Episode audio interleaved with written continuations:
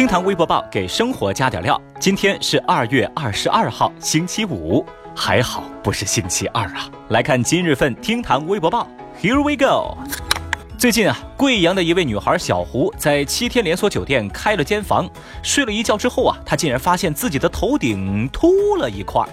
监控显示呢，在入住之前，她的头发呢还是完好无损的，但是一早起来这就秃了一块啊。小胡就怀疑她应该是被酒店的员工给剃了头。那么警方调查之后呢，发现并没有人进出过房间，而且房间内也没有什么监控的探头。但是啊，小胡坚称这事情啊是在酒店发生的，就要酒店负责。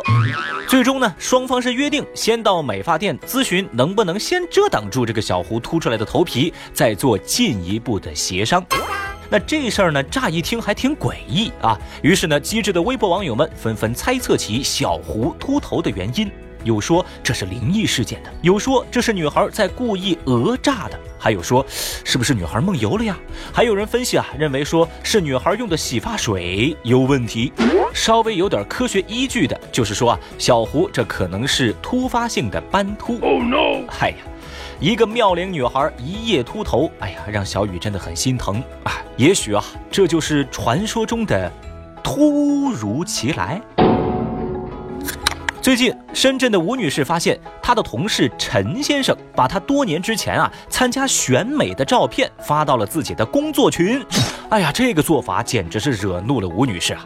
她认为对方侵犯了自己的隐私权和肖像权，要求对方道歉，并且要赔偿精神损失费。但是啊，同事陈先生认为，哎，你这个多才多艺又风光，我是把公开报道当中的图片发到了群里，我认为这是好事儿啊，我才分享给大家嘛。What？目前啊，吴女士已经报警处理了。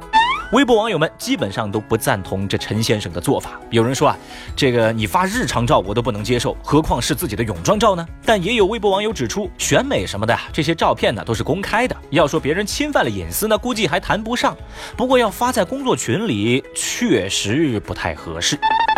我还注意到啊，有少数网友还在那说：“哎呀，这个陈先生人家是出于好意的无心之举嘛，好心办坏事儿不必苛责。”哎，是那个吴女士啊，太保守了。我的天哪！看到说这种话的人，我就想问你们：你们的脸皮是有多厚啊？懂不懂什么叫尊重？什么叫情商啊？最近呢，一位厦门的网友在微博上爆料说，自己这个小区附近呢，围墙上出现了一些普法宣传画，然后这其中一幅上面写的是“司马光砸缸”，放到今天的话要罚款二十，理由是这种行为将会被认定为任意损毁公司财物。有孩子看到这样的普法宣传画呀，就问家长说：“为什么救人还要罚钱呢？到底是人命重要还是钱重要呢？”之后啊，宣传画的制作单位思明区司法局表示，该画并无不妥啊，你们就不要吹毛求疵了嘛？这事儿在微博上引起了巨大的争议，多数微博网友都批评说，这司法局连基本的法律常识都没有吗？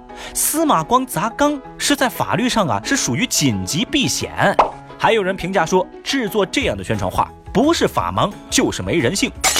那小雨就觉得呀，这个宣传画那肯定是画错了、整错了呀，对不对？司马光砸缸，这个不应该是损毁公司财物，罚款二十，这个应该叫见义勇为，被抓进去关十四天，好吧？哎呀，真是太魔幻了啊！真可谓砸缸救人罚款，见义勇为坐牢。哼，我祝愿你们吃早药丸。二十一号，咪蒙微信公众号注销的消息登上了微博热搜榜。微博网友们是拍手称快，也有媒体报道称咪蒙彻底凉了。哇！不过呢，接下来小雨要带各位再次认识一下咪蒙。咪蒙原名马林，在二零一五年创办了咪蒙公众号，依靠写鸡汤文爆款文章，截止到二零一八年已经拥有超过一千四百万的粉丝，其公众号的头条广告刊例价达到八十万。那同时呢，这个咪蒙呢也是七家企业的法定代表人，三家公司的股东，八家公司的高管。所以呢，小雨就觉得啊，关掉几个公众号啊，不存在的。还有谁？好吗？那么正在听节目的您又怎么看待咪蒙注销公众号这条热搜的呢？欢迎来评论区留言，来谈谈您的看法吧。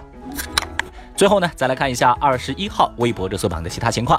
伴随着电影《流浪地球》在中国以外的地区引起观众的共鸣，美国流媒体视频巨头奈飞公司，也就是 Netflix，表示将会把该片译为二十八个语种，但是播出时间还未确定。根据猫眼电影的最新数据啊，《流浪地球》目前的票房是四十点六四亿。支付宝在二十一号发布公告说，从三月二十六号起，通过支付宝给信用卡还款将会收取服务费了。这也意味着，继微信信用卡还款收费大半年之后，用支付宝还信用卡也要收钱了。不过呢，每个月两千块钱以内的支付宝信用卡还款依然不收费，只有超出的部分会收取百分之零点一的服务费。不知道各位清不清楚，《流浪地球》当中的硬核台词“道路千万条，安全第一条”啊，在二十一号被扒出，它是真实存在的交通安全宣传口号哦。据了解啊，这是在一九九九年，国家公安部交通管理局曾经举办了交通安全口号征集活动，当时呢，这个口号啊可是一等奖，而这个宣传口号的创造者就是一位警嫂朱国芬。听堂微博报，下期节目接着聊。